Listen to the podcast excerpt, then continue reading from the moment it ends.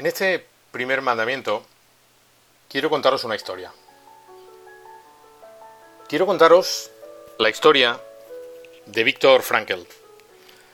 Víctor Frankl fue un psiquiatra y neurólogo austriaco nacido en Viena en una familia de origen judío y que escribió un libro titulado El hombre en busca de sentido. Este libro es una auténtica lección de vida y en este primer mandamiento, para trabajar nuestro nivel de automotivación, sienta los pilares del éxito en una vida feliz.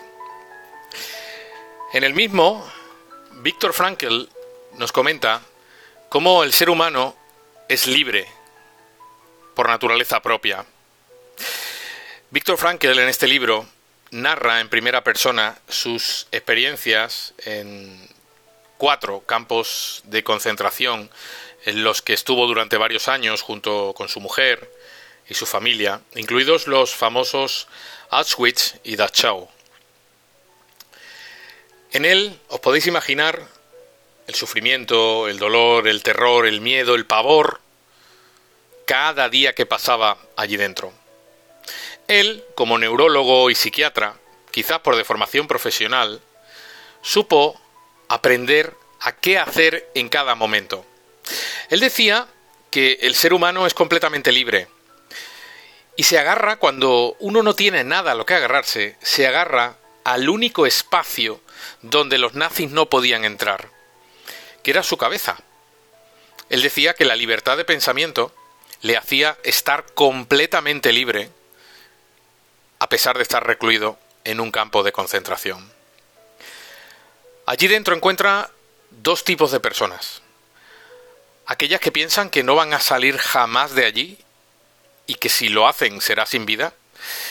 Y aquellos otros a los cuales incluso él mismo se dedicaba a formar en positivo, que pensaban que algún día saldrían. Utilizaba técnicas como la visualización, el pensar qué voy a hacer el primer día que salga, el segundo, el tercero, con quién me voy a tomar un vino, con quién voy a salir a cenar, o esa visita al museo que tan olvidado tengo desde la última vez que la hice al museo de mi ciudad. Ese ejercicio de visualización le servía para pensar en su libertad. Él decía que cuando por la mañana llegaban los nazis y algún ala del barracón le decían os vamos a fusilar a todos mañana. Ahí había que agarrarse a esa libertad de pensamiento.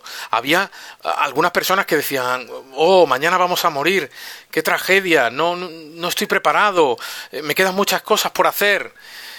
Y había algún otro, sin entrar en demagogia con este asunto, que pensaban, bueno, pues si tiene que ser, será.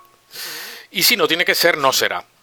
No es frivolizar, es pensar en, positivo. El ser humano es libre para reaccionar de la manera que quiera ante cualquier estímulo. Es el principio que él denomina de acción-reacción. ¿Cuánto daño nos hace un comentario negativo de una persona que nos rodea, de un compañero, de un jefe, de alguien de nuestra familia incluso? Hablaremos de esto en otro mandamiento, cuando hablemos de las personas tóxicas. Pero al final del todo, si yo quiero, me dejo hacer daño por la otra persona. Y si yo no quiero dejarme hacer ese daño, de la misma manera, así lo hago.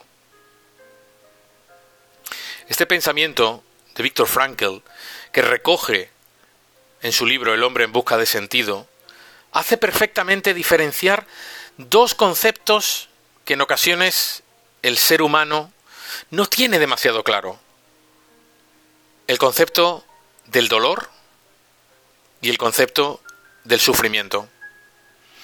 Él comenta en su libro que el dolor no se puede controlar. Le sometían a todo tipo de vejaciones, les pinchaban con alfileres debajo de las uñas para hacerle daño, les quemaban con cigarrillos. Eso no se podía controlar. Había una reacción a nivel neurológico se mandaba un estímulo de dolor y se proyectaba hacia afuera. Sin embargo, el sufrimiento, que es el otro concepto, sí es opcional. El ser humano sufre si quiere y si no quiere no. Ante la pérdida de un ser querido, por ejemplo, ante la pérdida de un puesto de trabajo, ante situaciones no demasiado agradables como las que vivimos en forma de pandemia en los últimos tiempos, el ser humano sufre si quiere. ¿Cuánto tiempo me tiene que durar? Quiero que me dure la pérdida de un ser querido. ¿Una semana? ¿Un año? ¿Diez años? ¿Toda la vida?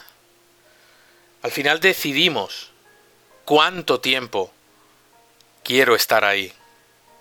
Es decisión personal. Por eso ser libre para reaccionar es este primer mandamiento relacionado con cómo incrementar nuestro nivel de automotivación. Y para ello hay que ponerse en marcha. Hay que querer. La motivación, recordar, es el motor que me impulsa a una acción. Cuando tomamos conciencia de esa libertad para reaccionar, incrementamos nuestras ganas, incrementamos nuestra felicidad y tomamos plena conciencia de que somos los seres más maravillosos del mundo. Pensar en una circunstancia cualquiera, como puede ser estar parado en un semáforo y en cuanto el disco se pone en verde, automáticamente la persona que tenemos atrás empieza a tocar el claxon. Nuestra libertad para reaccionar, como decía Víctor Frankl, nos puede llevar a hacer cualquier tipo de locura, desde empuñar una, una pistola y disparar a la persona que nos ha pitado, a ignorarla totalmente es una posible reacción, a saludarla, a pedirle disculpa. El ser humano es completamente libre para reaccionar ante cualquier estímulo. Y me gustaría que pusiéramos el foco precisamente en esa libertad y en esos impactos negativos. ¿Cuántas noticias y cuántos impactos negativos tenemos a lo largo del día? En forma de personas, en forma de noticias, en la radio, en las televisiones. ¿Cuánto vigor, cuánta energía le doy a todo ello? El que quiera yo darle. Me hace daño un comentario negativo si yo quiero que me haga daño. Así que este pequeño audio es una invitación a que trabajéis vuestra propia libertad para reaccionar ante cualquier estímulo. Primer mandamiento, ser libre. No hay elección, es decisión personal. Vamos a trabajarlo, a por ello.